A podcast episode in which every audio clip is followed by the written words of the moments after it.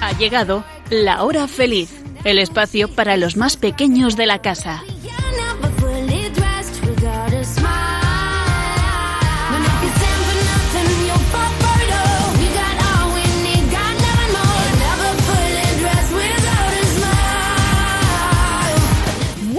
Tardes a todos nuestros amiguitos de la hora feliz. Bienvenidos un día más aquí con nosotros. Estamos muy contentos de volver a estar con todos vosotros en Radio María y esperamos que paséis una hora muy entretenida, muy divertida.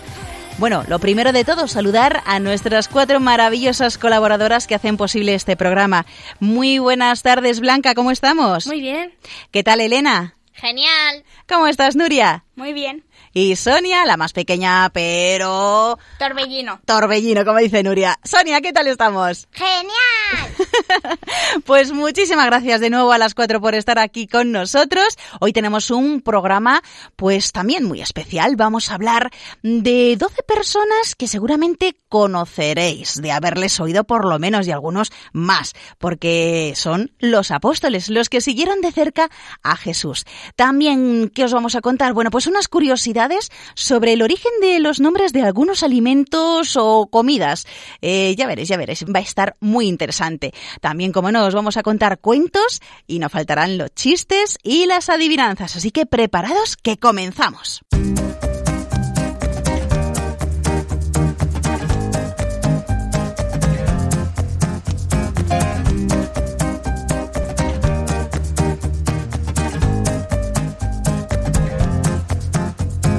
Educar la mente sin educar el corazón no es educar en absoluto.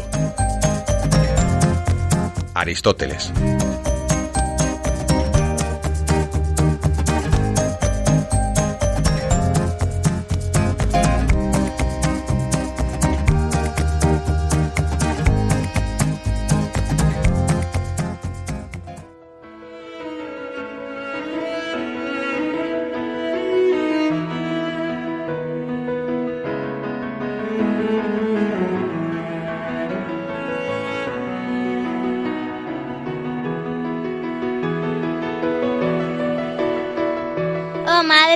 Perpetuo Socorro, proteged a todos los que amo, al Santo Padre, a la Iglesia, a mi país, a mi familia, a mis amigos y enemigos, a todos los pecadores y a las almas del purgatorio. Venid en su socorro, así sea.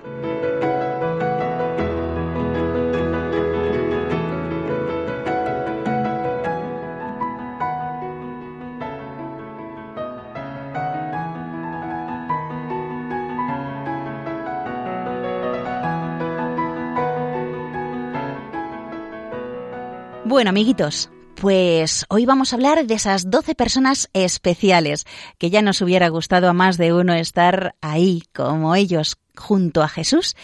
Y mm, si recordáis, cuando Jesús llega a Tiberíades, al borde del lago azul, pues eh, las palabras que él decía y los milagros hacen que muchas personas le sigan. Eh, gentes de Galilea, de Judea, de Idumea, de las regiones del otro lado del río Jordán, de Tiro y de Sidón, de muchísimas partes seguían a Jesús por esas palabras que eran diferentes a las que habían escuchado en esa época, por esos milagros que hacía.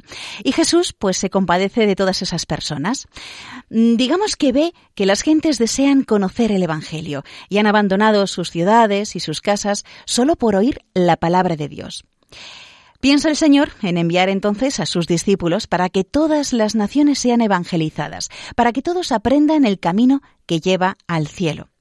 Cristo entonces lo que hace es elegir a doce de sus primeros discípulos, que serán los primeros apóstoles, es decir, misioneros o enviados por Dios para enseñar el Evangelio.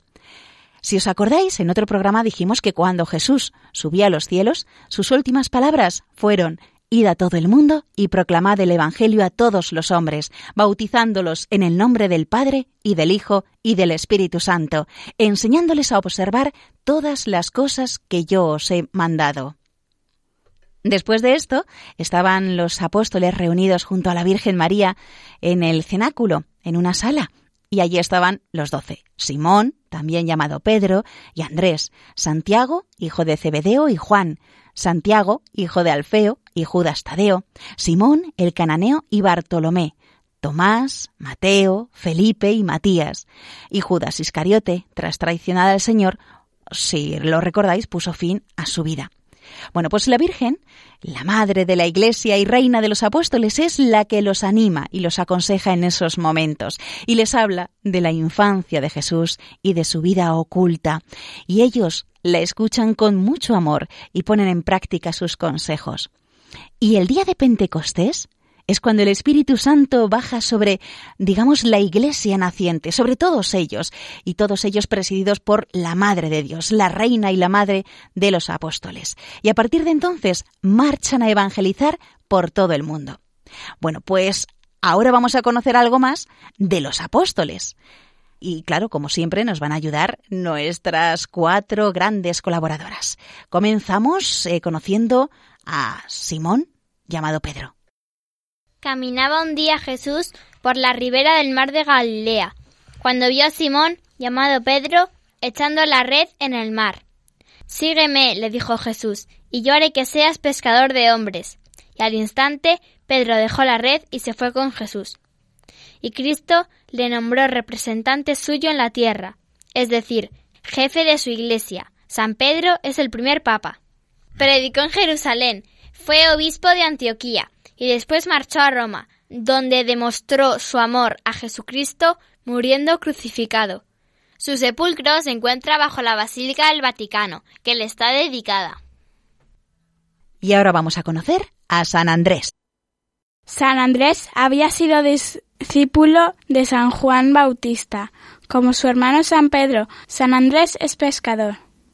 También es el el Señor le llamó y San Andrés, sin dudarlo, dejó todo y se fue con Jesús, a quien amó con todo su amor. Después de Pentecostés, predicó en Palestina y luego llevó el Evangelio a Escitia, Epiro y Tracia. En Patras murió en una cruz en forma de aspa o X. Pasaba Cristo junto al mar de Galilea y vio a dos hermanos, hijos de Zebedeo, eran Santiago y Juan que estaban remendando sus redes en la barca. Jesús los llamó. Ellos al punto dejaron a su padre y su trabajo y se fueron con Jesús. Como eran muy entusiastas, Jesús los llama hijos del trueno o, rayos, y predice que Santiago llevará su amor hasta el martirio. Santiago vino a predicar a España. Estando en Zaragoza vino la Virgen, al parecer desde Jerusalén, donde vivía traída por los ángeles para animar al apóstol. En el lugar de la visita se levanta la Basílica de la Virgen del Pilar. Santiago volvió a Jerusalén. Las palabras de Jesucristo, como siempre, se cumplen. Santiago sufrió martirio por el Evangelio en el año 42. Su cuerpo, recogido por los discípulos, fue traído a España y reposa en la Catedral de Compostela, que le está dedicada. Santiago el Mayor es patrón de España. San Juan también había sido discípulo de San Juan Bautista.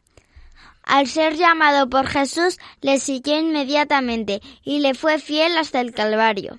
Asistió al primer milagro de Jesús en Canaá y por su pureza y por su fidelidad mereció el premio de reposar su cabeza sobre el pecho de Cristo en la última cena.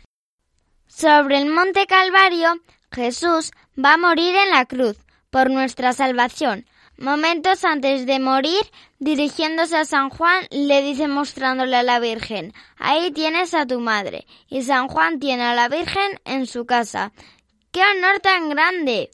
San Juan escribió el cuarto Evangelio y el Apocalipsis. Sufrió martirio, pero milagrosamente no murió en él. San Felipe había nacido en Bethsaida, patria de San Andrés y de San Pedro.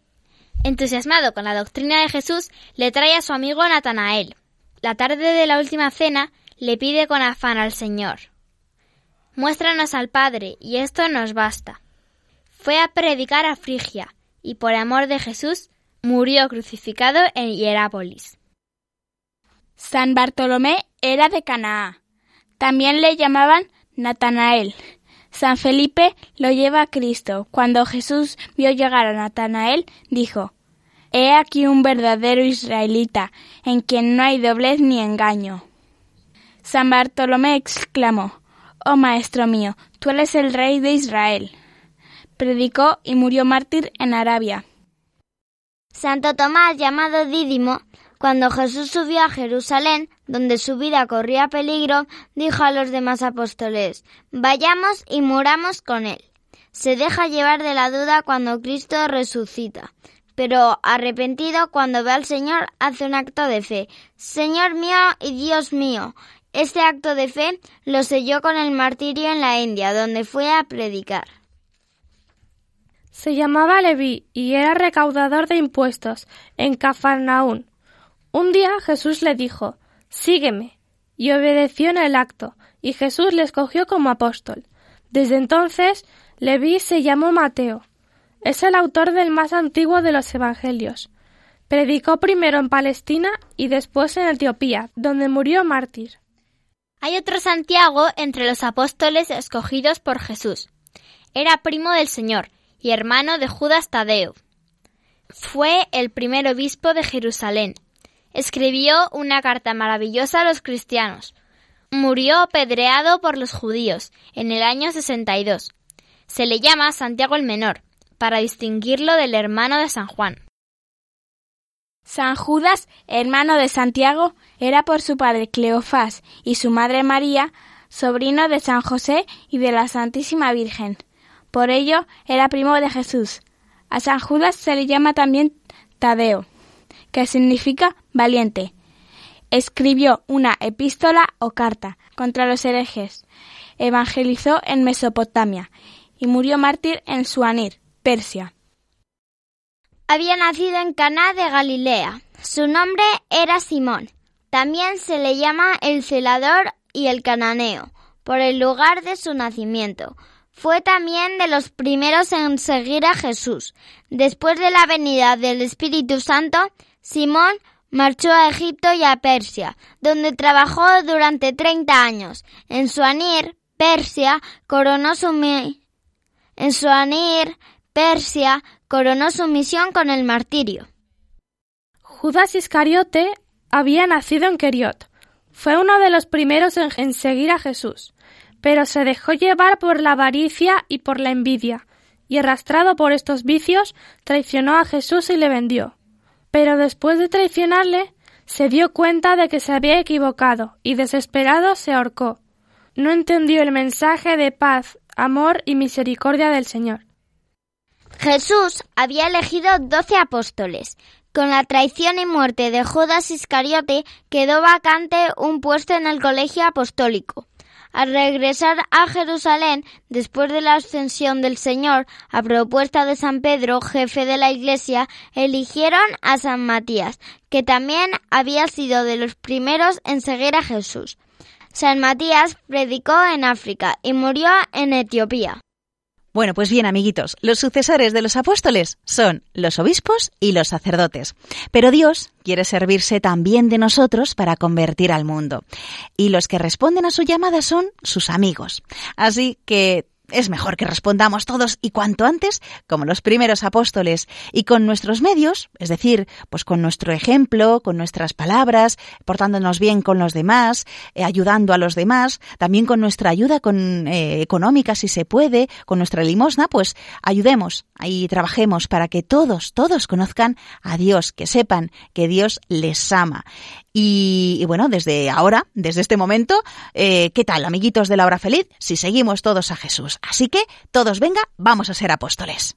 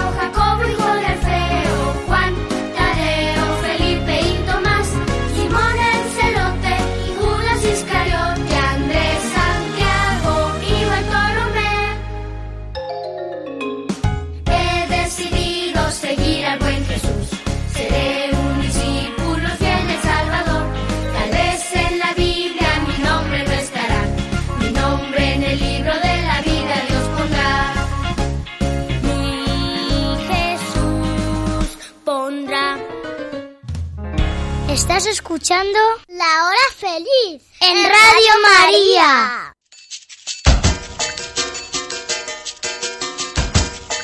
Cocineros con salero.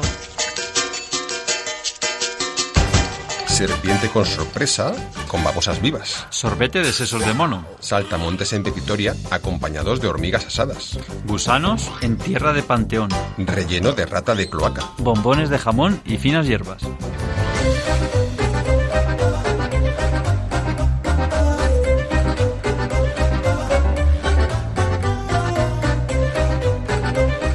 Estas comidas que me dicen, pues como que no me hace mucha ilusión, la verdad, ¿eh? Estas no. Pero de las que me van a hablar nuestras compañeras de la hora feliz, es así. Pero hoy, amiguitos, ¿De qué vamos a hablar? Pues como os hemos dicho al comienzo del programa, de esas curiosidades vamos a conocer el porqué de algunos nombres de, algunos alimentos o de comidas.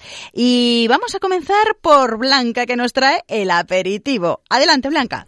Yo os voy a hablar del jamón serrano, también llamado jamón blanco. Se obtiene de las patas traseras del cerdo blanco, secadas al aire. De las patas delanteras se saca la paletilla. El jamón serrano es totalmente opuesto al jamón cocido, o también llamado jamón de York. El jamón serrano se llama así porque los lugares donde mejor se cura es en las zonas altas de las sierras, donde la temperatura es más baja. Pero Blanca, ¿qué es eso de la curación? A ver, explícanos. Es todo el tiempo que pasa desde que se mata el cerdo hasta que se vende el jamón. Son cuatro fases, el salado, el lavado, el secado y la maduración. El salado es cuando se echa sal en toda la pata y se mete en una, en una nevera, en, bueno, más bien en una habitación muy fría. ¿Y durante cuánto tiempo? Eso depende de cuánto pese, aproximadamente un día por kilo. El lavado es para quitar la sal que sobra y luego se cuelga durante uno o dos meses también en la nevera. El secado. Las patas se trasladan fuera de la nevera para que se terminen de secar al aire libre, normalmente en la sierra, pero controlando la temperatura y la ventilación. Evidentemente están a cubierto.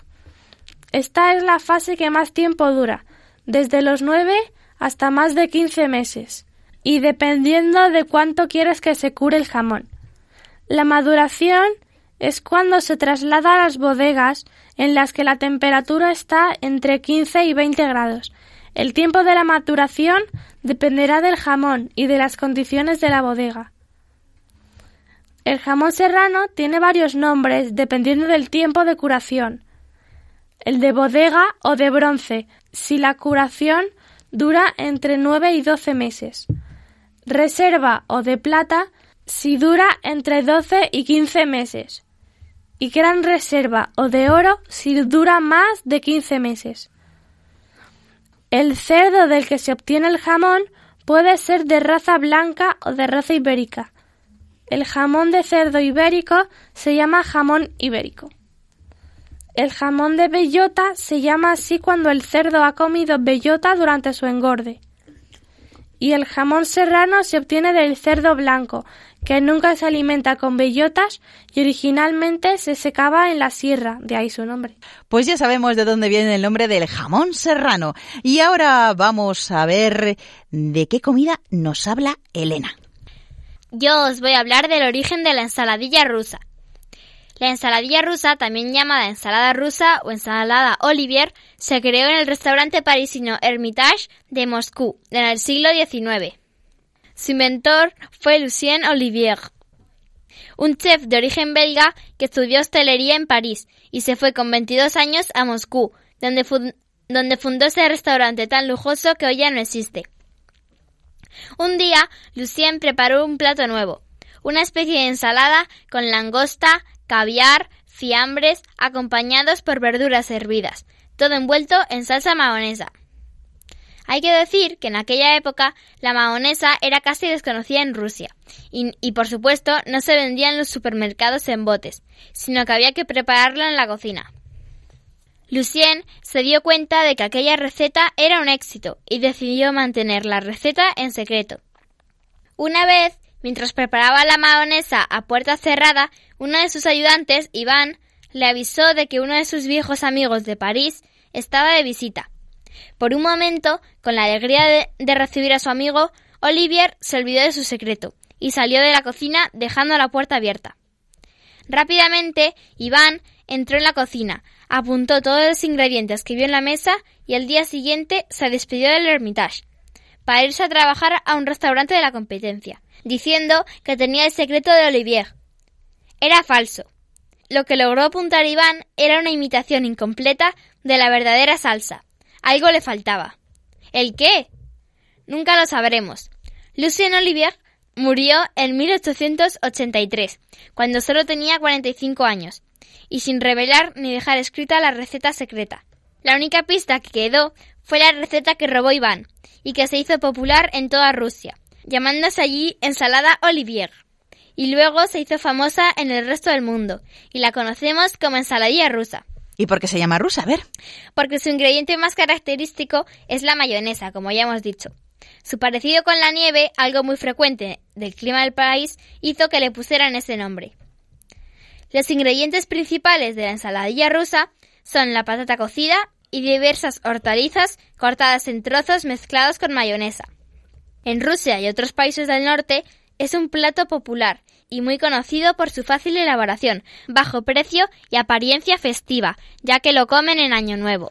La versión española suele añadir atún en conserva, además de zanahoria y guisantes. El resto de los ingredientes suelen ser huevos duros, espárragos, pimientos, cebolletas y aceitunas enteras sin hueso o picadas o de anchoa. Vamos, súper rico.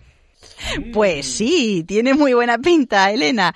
Bueno, pues ya sabemos eh, la procedencia del jamón serrano, del nombre, y de la ensaladilla rusa. Y ahora Sonia nos va a contar otra curiosidad. Adelante. Hoy os voy a hablar de, un plato que me gusta mucho, la tortilla francesa. En España siempre se había hecho la tortilla con patatas, hasta que un día llegó el ejército de Napoleón provocando una gran guerra. Los ejércitos franceses habían rodeado Cádiz y no dejaban que entrara comida en la ciudad para intentar que se rindieran. No había de nada y todos los puestos estaban vacíos, pero no se rindieron. En la mayoría de las casas había alguna gallina, por lo que tenían huevos. El problema es que cuando quisieron hacer tortilla de patatas la tenían que hacer sin patatas y solo con huevo. La tortilla sin ningún ingrediente extra ni ningún tipo de relleno fue la mejor solución para mucha gente durante aquellos años, pero también durante los siguientes, cuando ya no había guerra, pero sí una gran crisis que impedía comprar otros alimentos. Entonces la gente se refería a las tortillas como las de cuando los franceses. Una forma de referirse a ella que fue cambiando con el tiempo hasta tal y como la conocemos hoy, tortilla francesa. Así que, para diferenciarlas, a la tortilla de siempre la llamaron tortilla española y a, y a la tortilla sin patatas tortilla francesa. En Estados Unidos existe la denominación Spanish Omelette. ¿Os ha gustado la historia? Pues que sepáis que esta leyenda o tradición popular puede que no sea muy cierta, porque en 1804, unos años antes de que se produjera el circo francés en Cádiz, Alexander Hunter publicaba en York, Inglaterra, el recetario Culina Famulatrix Medicinae, donde incluía la receta de a French omelette, que significa una tortilla francesa, lo que hace suponer que el apelativo de francesa se lo pusieron los ingleses a finales del siglo XVIII. Aunque sabéis que Puede que este plato fuera mucho más antiguo, ya que los historiadores creen que como hace tanto tiempo que hay gallinas y huevos y hace tanto que se descubrió el fuego, seguro que habría sido un alimento que ha acompañado al ser humano desde innumerables siglos atrás. Y bien ricas que están las tortillas, hay que ver. Bueno, pues ya vamos a ir con el postre, yo creo, ¿no? Pues así que Nuria nos va a hablar de la curiosidad de un postre. Adelante. Y yo os voy a hablar del postre, el brazo de gitano. Es un pastel con forma de cilindro, que está relleno. ¿Y de qué está relleno? Pues depende del lugar donde se haga. En Argentina y Costa Rica se llama arrollado y tiene dos versiones, dulce o agridulce. El dulce está relleno de dulce de leche, mermelada o helado. El agridulce o también salado se rellena con jamón, lechuga, tomate y más cosas. En Chile se llama brazo de reina y se rellena con mermelada de fruta. En Estados Unidos se llama rollo suizo y se rellena de cremas y mermeladas. En México se llama niño envuelto y se rellena de crema pastelera. En Filipinas se llama brazo de Mercedes y se rellena de vainilla y anacardos. Y el nombre que más me ha extrañado es el de Finlandia. Se llama caretortu. La verdad es que este pastel se conoce en, en muchos países del mundo, cada uno con un nombre típico. Oye, ¿y por qué Nuria aquí se llama brazo de gitano? Hay varias leyendas. Una dice que un monje vino de la región del Bierzo, que está por la provincia de León. Este monje se fue de viaje y en un monasterio egipcio descubrió el postre y se lo trajo a España. Este monje lo llamó brazo egipciano y poco a poco el nombre se fue convirtiendo en el de ahora. Otra leyenda dice que el nombre viene de los caldereros gitanos. Los caldereros eran trabajadores que arreglaban ollas y sartenes. Los pasteleros les pagaban regalándoles trozos de los bizcochos que sobraban. Para poder transportarlos más fácilmente, los envolvían en una lámina de bizcocho.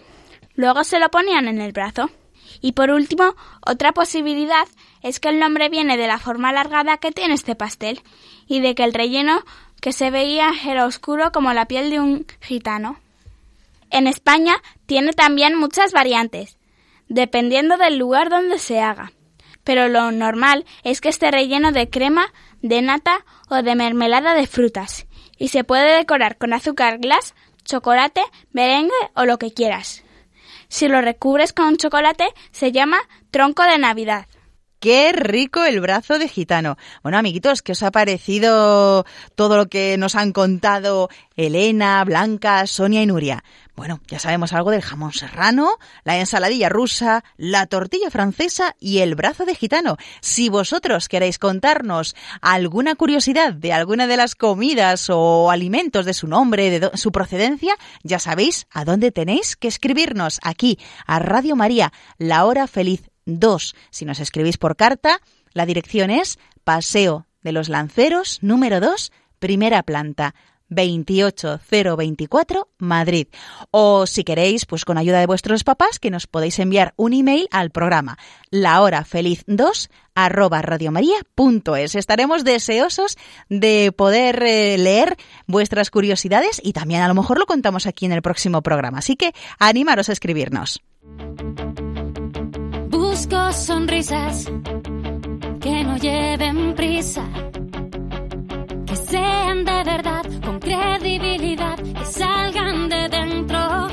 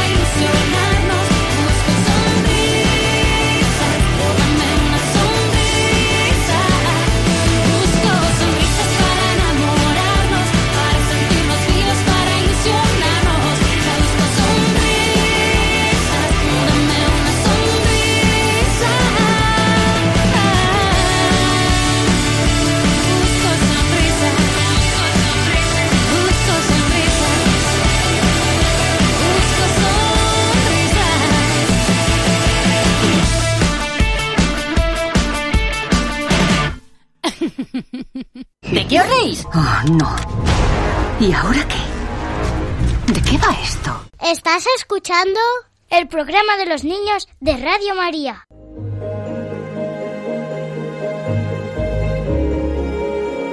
Chiqui Historias.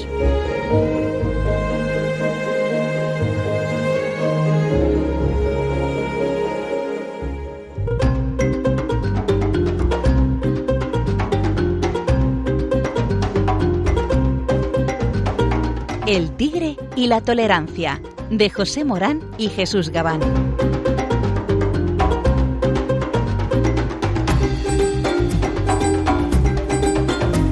Jail, el cachorro de tigre, lo primero que vio al abrir los ojos fue el rostro de su madre.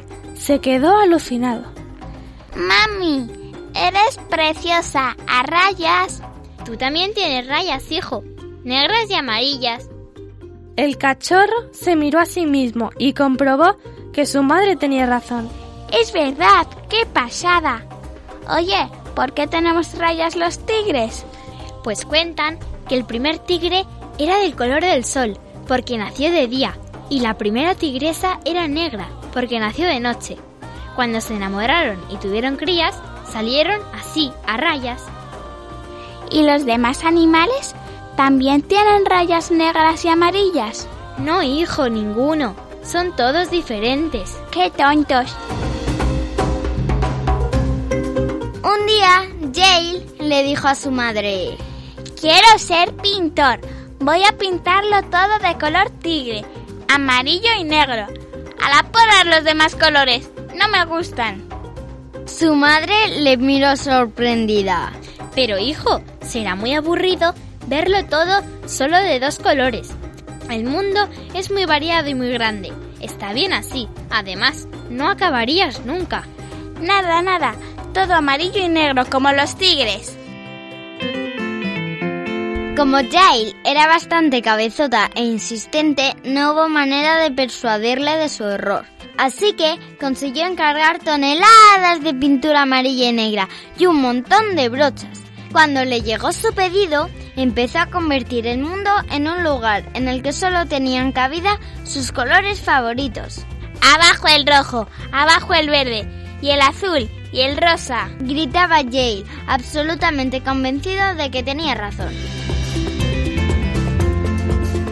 El pequeño tigre se pasó todos los años de su juventud pintando el mundo a su gusto. Pintaba todo, los troncos de los árboles, las ramas, las hojas, la hierba, la arena, las piedras y las telarañas. Incluso pintaba, lo quisieron o no, a las hormigas, las lagartijas, las moscas y todo bicho viviente. Y allá por donde pasaba todo quedaba transformado en una inmensa bandera negra y amarilla. Cuando Jale ya era un tigre enorme de 3 metros de largo, sin contar la cola, el resto de los animales le tenían un miedo espantoso. No solo por ser un tigre enorme, que ya es un buen motivo, sino también porque era un fanático. Al ver a alguien, rugía como él solo sabía rugir. O te como o te pinto, elige. Amenazaba Yale. Y el otro animal, ya fuera ciervo, vaca, jabalí o búfalo, temblando de miedo, elegía, claro, ser pintado a ser comido.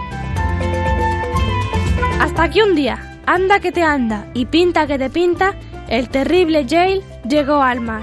Al verlo, se quedó mirándolo con la boca abierta. ¿Pero qué es esto? Es inmenso y es azul. Le dio mucha rabia que una cosa tan bonita como el mar fuera de tantos colores, según la hora del día. Azul, verde, gris, naranja. Intentó pintarlo una y otra vez, pero fracasó. Y además se le acabó la pintura. Mami tenía razón. Nunca conseguiré pintar el mundo entero de color tigre. Además, estoy cansado. Y se dio la vuelta cabizbajo para regresar a casa. A mitad del camino bostezó. Y al bostezar miró al cielo. Y al mirar al cielo, algo que nunca había hecho, pues había estado muy ocupado pintando, se dio cuenta de que el cielo, tan bonito, tampoco era color tigre. Pero ya no le importó. Además, por mucho que saltara, y él saltaba un montón, pues era capaz de dar saltos de 5 metros de altura, nunca conseguiría llegar tan arriba. He dedicado la mitad de mi vida a una tontería. Jay se puso muy triste y decidió regresar a casa por un camino distinto, un camino que no estuviera pintado de negro y amarillo. Estaba harto del negro y el amarillo. He dedicado la mitad de mi vida a hacer el tonto. Se lamentaba una y otra vez el pobre Jay. Pero te queda la otra mitad. Dijo alguien a su espalda. Jay se dio la vuelta y se quedó bizco de asombro. Era un animal que no había visto jamás, una cebra. Muchas gracias por los ánimos. Por cierto, qué bonita eres. Y se hicieron muy amigos. Cuando Yale se casó con una hermosa tigresa, le repetía a su amada. La verdad es que todos los colores son bonitos. Pues claro, pero ¿a qué viene eso? Y cuando tuvo cachorros de tigre, todas las noches les contaba a sus hijos el cuento de tigre que quiso pintar el mundo de color tigre. Y al final siempre repetía, La verdad es que todos los colores son bonitos.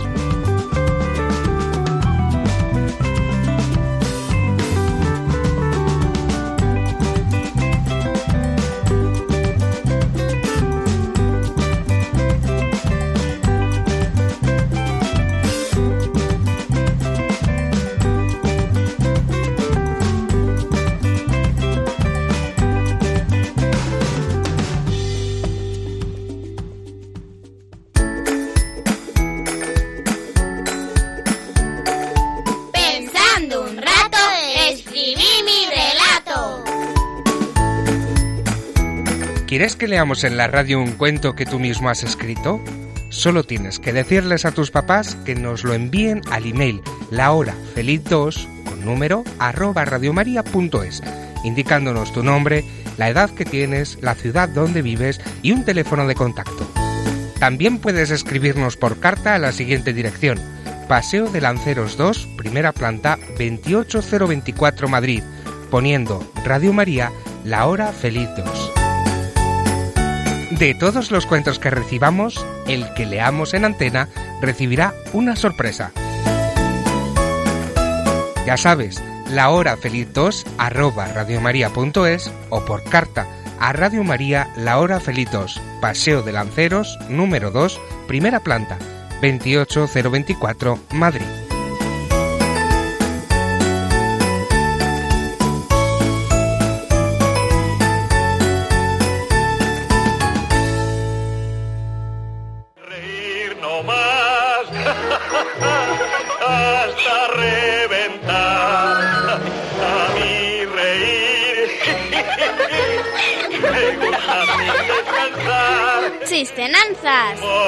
Da el más y más reír.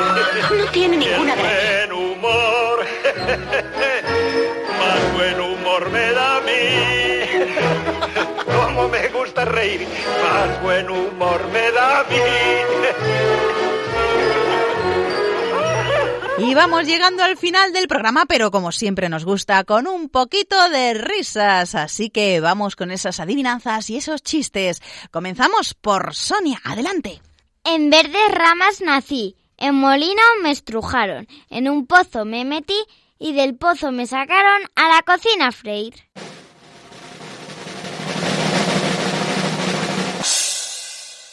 Elena, ¿qué puede ser? Las olivas del aceite. No, A ver, Blanca. ¿Un pez? no, El aceite. sí.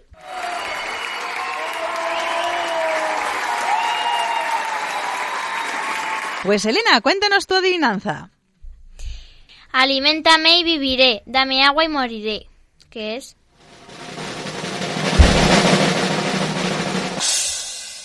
A ver, Sonia, ¿qué crees que es? Un cactus. No. Ujú. Nuria, ¿El papel o el cartón? No. Sonia. El fuego. Sí. Vale, Blanca, tu adivinanza. Cuando calor tengo, frío. Y no frío sin calor. A ver, ¿qué puede ser? Sonia. ¿La sartén? Muy bien, y ahora Nuria, tu adivinanza. Con mi cara roja y mi ojo negro y mi vestido verde y todo el campo alegro. Elena, ¿qué puede ser? La amapola. ¡Sí! Segunda ronda de adivinanzas. Una señorita muy aseñorada. Lleva sombrero verde y blusa colorada. ¿Quién es? A ver, ¿qué creéis que es? ¿Una comida? Sí, se come. ¿Es una fruta? Sí. A ver. Sonia. Eh, ¿Una manzana? No. Nuria. Iba a decir lo mismo. No. Blanca. ¿La sandía? No. Sonia. ¿La piña? No. A ver, colores, vuelve a repetirlo. Una señorita muy aseñorada con sombrero verde y blusa colorada. A ver, Nuria. La fresa. Sí.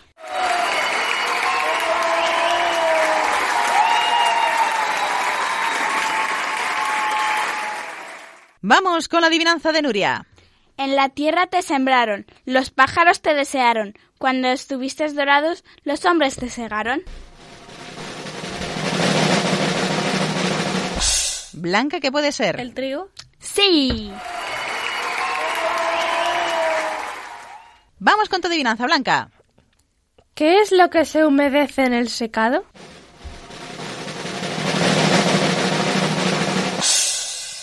¿Qué puede ser, Sonia? ¿El aire o la humedad? No. ¿A Elena? La secadora. No.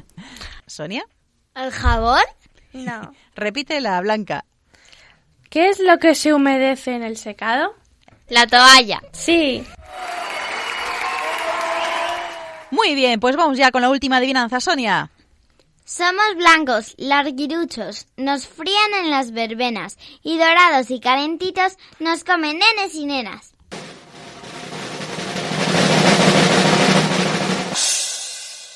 A ver, ¿qué puede ser muy sabroso, Nuria? ¿Los fideos? No, no, algo más sabroso, Elena. La patata frita. ¡No! Blanca, eso, eso que estás pensando. ¿Los calamares? ¡No! Eh, a ver, ¿qué es dulce? Pero mira que sí. Ah. Ah, em, Somos blancos, larguiruchos, nos frían en las verbenas y dorados y calentitos nos comen nenes y nenas.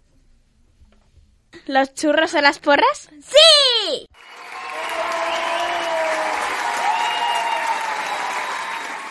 Bueno, pues ahora vamos con esos chistes. Nuria, adelante. Van dos aceitunas y se cae una de ellas. La otra le pregunta, ¿te has roto un hueso? No, porque soy de anchoa. Sonia, tu chiste. En el desierto, un grano de arena le dice a otro, creo que nos siguen.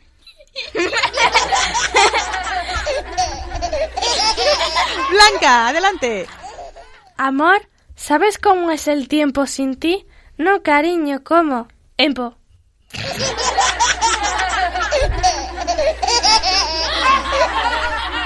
Elena, vamos a oír tu chiste.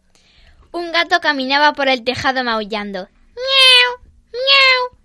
Se le acerca otro gato. ¡Woo, woo! Entonces el primer gato le dice, Oye, ¿por qué ladras si tú eres gato?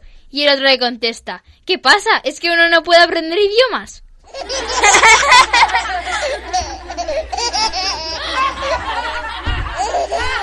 Bueno, segunda ronda de chistes. Nuria. ¿Por qué se ríen tanto los angelitos? Por la gracia de Dios.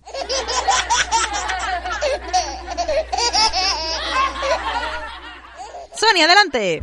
Un autobús lleno de gente baja una pendiente a toda velocidad y un hombre corre detrás de él para alcanzarlo. Un pasajero lo ve y grita por la ventana. Señor, que no lo va a alcanzar. Espera al siguiente. No puedo. Soy el conductor.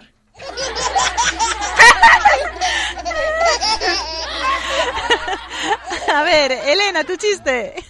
La maestra le pregunta a Jaimito. Jaimito, ¿cómo te imaginas el colegio ideal? Cerrado, maestra, cerrado. Y terminamos con Blanca, adelante. Mamá, mamá, cuéntame un chiste. No, hijo, mejor ayúdame a fregar los platos sucios, ¿vale? ¡Ah! ¡Qué bueno!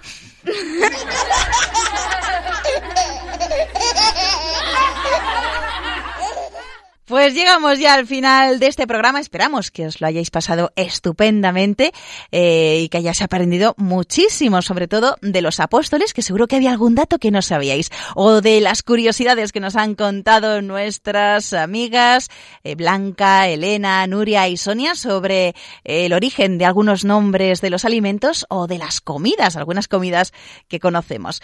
Muchísimas gracias a vosotras cuatro por hacer posible este programa un día más.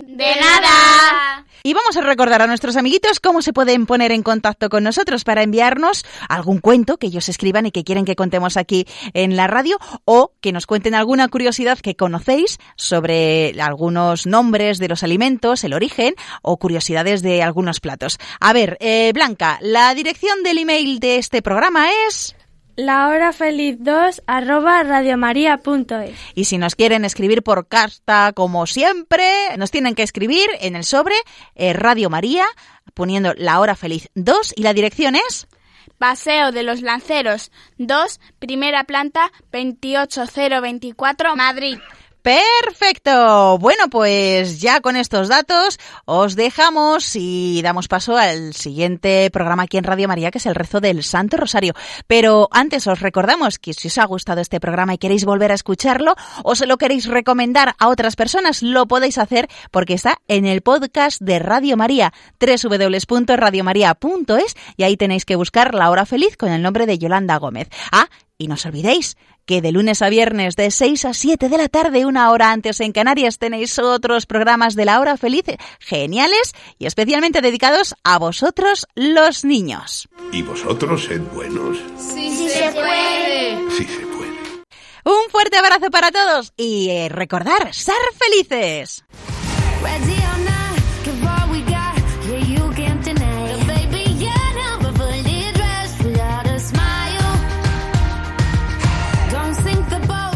Así concluye La Hora Feliz, el espacio para los más pequeños de la casa.